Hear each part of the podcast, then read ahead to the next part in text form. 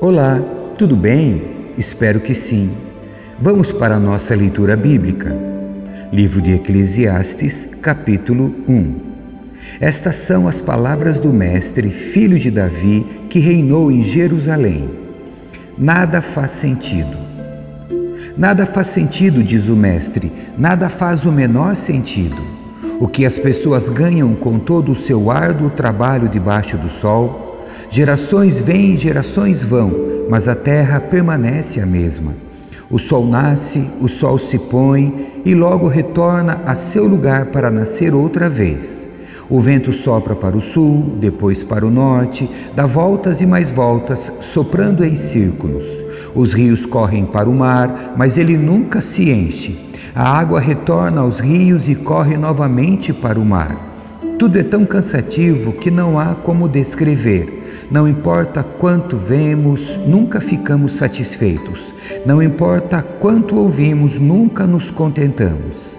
A história simplesmente se repete. O que foi feito antes será feito outra vez. Nada debaixo do sol é realmente novo. De vez em quando alguém diz: Isto é novidade. O fato, porém, é que nada é realmente novo. Não nos lembramos do que aconteceu no passado e as gerações futuras tampouco se lembrarão do que fazemos hoje. A inutilidade da sabedoria. Eu, o Mestre, fui rei de Israel e vivi em Jerusalém. Dediquei-me a buscar o entendimento e a usar a sabedoria para examinar tudo que se faz debaixo do céu. Descobri que Deus deu uma existência trágica à humanidade. Observei tudo o que aconteceu debaixo do sol e de fato nada faz sentido, é como correr atrás do vento. O que está errado não pode ser corrigido, o que ainda falta não pode ser recuperado. Disse a mim mesmo: Sou mais sábio que todos os reis que governaram em Jerusalém antes de mim. Tenho mais sabedoria e conhecimento que eles. Então me dediquei a aprender de tudo, desde a sabedoria até a loucura e a insensatez. Descobri por experiência que procurar essas coisas também é como correr atrás do vento. Quanto maior a sabedoria, maior a aflição. Quanto maior o conhecimento, maior a tristeza. Capítulo 2 A inutilidade dos prazeres. Disse a mim mesmo: Venha, Vamos experimentar o prazer, vamos procurar as coisas boas da vida. Descobri, porém, que isso também não faz sentido.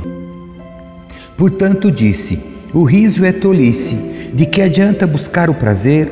Depois de pensar muito, resolvi me animar com vinho. E enquanto ainda buscava sabedoria, apeguei-me à insensatez. Assim, procurei experimentar o que haveria de melhor para as pessoas em sua curta vida debaixo do sol. Dediquei-me a projetos grandiosos, construindo casas enormes e plantando belos vinhedos. Fiz jardins e parques e os enchi de árvores frutíferas de toda espécie. Construí açudes para juntar água e regar meus pomares verdejantes. Comprei escravos e escravas e outros nasceram em minha casa. Tive muito gado e rebanhos, mais que todos os que viveram em Jerusalém antes de mim. Juntei grande quantidade de prata e ouro, tesouros de muitos reis e províncias. Contratei cantores e cantoras e tive muitas concubinas. Tive tudo que um homem pode desejar. Tornei-me mais importante que todos os que viveram em Jerusalém antes de mim, e nunca me faltou sabedoria. Tudo que desejei, busquei e consegui. Não me neguei prazer algum. No trabalho árduo, encontrei grande prazer e recompensa por meus esforços. Mas, ao olhar para tudo que havia me esforçado tanto para realizar, vi que nada fazia sentido. Era como correr atrás do vento. Não havia nada que valesse a pena debaixo do sol. O sábio e o tolo.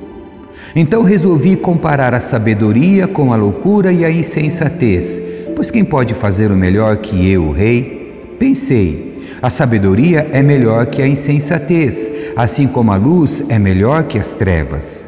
O sábio vê para onde está indo, mas o tolo anda na escuridão. Apesar disso, vi que o sábio e o tolo têm o mesmo destino.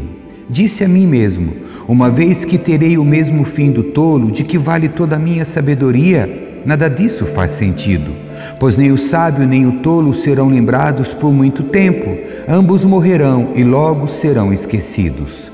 Por isso, passei a odiar minha vida, pois tudo que é feito debaixo do sol é frustrante. Nada faz sentido, é como correr atrás do vento. A inutilidade do trabalho. Passei a odiar todo o meu árduo trabalho debaixo do sol, pois deixarei para meus sucessores tudo que me esforcei para obter. E quem pode dizer se eles serão sábios ou tolos? No entanto, terão controle sobre tudo que consegui debaixo do sol, com minha habilidade e meu esforço. Isso não faz o menor sentido. Assim, cheguei a me desesperar e questionei o valor de todo o meu árduo trabalho debaixo do sol. Algumas pessoas trabalham com sabedoria, conhecimento e habilidade, mas terão de deixar o resultado de seu trabalho para alguém que não se esforçou isso também não faz sentido, é uma grande tragédia. O que as pessoas ganham com tanto esforço e ansiedade debaixo do sol? Seus dias de trabalho são cheios de dor e tristeza, e nem mesmo à noite sua mente descansa, nada faz sentido. Por isso, concluí que a melhor coisa a fazer é desfrutar a comida e a bebida e encontrar satisfação no trabalho. Percebi então que esses prazeres vêm da mão de Deus, pois quem pode comer ou desfrutar algo sem Ele? Deus concede sabedoria, conhecimento e alegria àqueles que lhe agradam. Se, porém, um pecador enriquece, Deus lhe toma a riqueza e a entrega àqueles que lhe agradam. Isso também não faz sentido, é como correr atrás do vento. Capítulo 3 tudo tem seu tempo. Há um momento certo para tudo, um tempo para cada atividade debaixo do céu. Há tempo de nascer e tempo de morrer, tempo de plantar e tempo de colher, tempo de matar e tempo de curar, tempo de derrubar e tempo de construir, tempo de chorar e tempo de rir, tempo de se entristecer e tempo de dançar, tempo de espalhar pedras e tempo de ajuntá-las, tempo de abraçar e tempo de se afastar tempo de procurar e tempo de deixar de buscar, tempo de guardar e tempo de jogar fora, tempo de rasgar e tempo de remendar, tempo de calar e tempo de falar, tempo de amar e tempo de odiar, tempo de guerra e tempo de paz. O que as pessoas ganham com tanto trabalho árduo? Vi o fardo que Deus pôs sobre toda a humanidade. E, no entanto, Deus fez tudo apropriado para seu devido tempo. Ele colocou um senso de eternidade no coração humano, mas mesmo assim, ninguém é capaz de entender toda a obra de Deus do começo ao fim.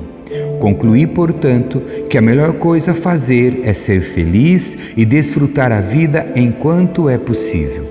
Cada um deve comer e beber e desfrutar os frutos de seu trabalho, pois são presentes de Deus.